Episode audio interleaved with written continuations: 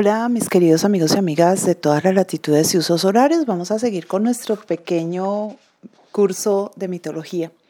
Y hoy vamos a hablar de un concepto, porque es más un concepto que un personaje, que es quizás el concepto que va a ser el eje de todo el relato mítico y de toda la secuencia. Este es el concepto del destino.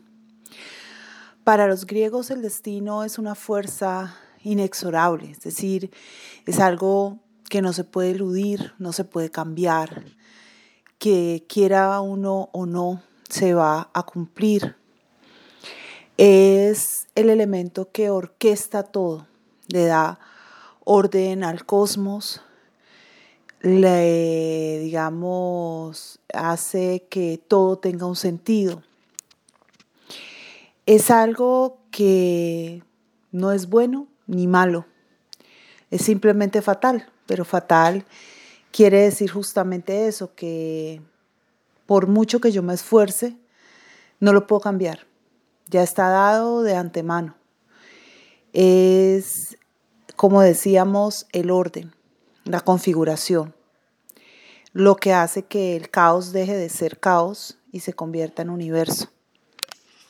El destino no tiene una personificación única. Es aquello a lo que todo está sujeto. Los dioses no son otra cosa que instrumentos que hacen que el destino se cumpla. Son ejecutores. Y por tanto son elementos que configuran, que norman, que ejecutan. Zeus, Hera, Apolo, Atenea, Hermes, Posidón, Afrodita, Ares, todos ellos no son otra cosa que ejecutores. El propio Hades, Perséfone.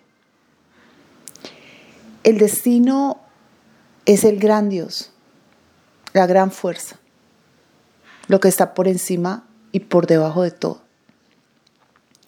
Se manifiesta en los hechos, se pronuncia a través del oráculo, siempre de una manera misteriosa, nunca es claro, siempre da lugar a la dualidad propia de la interpretación.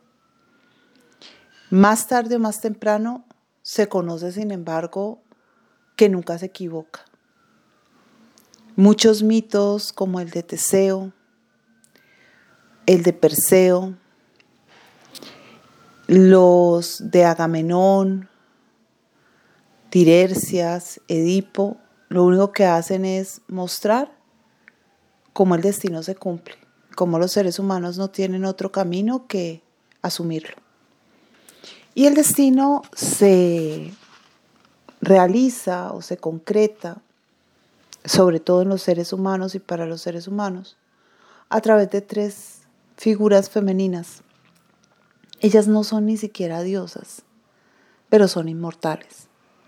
Son las parcas o moiras.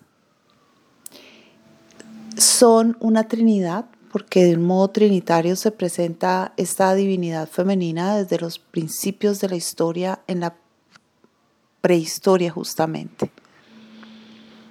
Y son Cloto, la que trae el hilo, la que lo jala, la quesis, que es la que lo teje, la que le da forma, y Atropo, que es la que lo corta. Esas tres figuras no se pueden entender por separado, siempre tienen que ser vistas trinitariamente. De las tres, la más terrible siempre es Atropo, porque es la que significa el final, la muerte. Pero, eh, como decíamos, no hay una que se pueda considerar superior a las demás, puesto que el sentido de cada una está en relación con las otras. Bien, eso es todo por hoy. Nos vemos.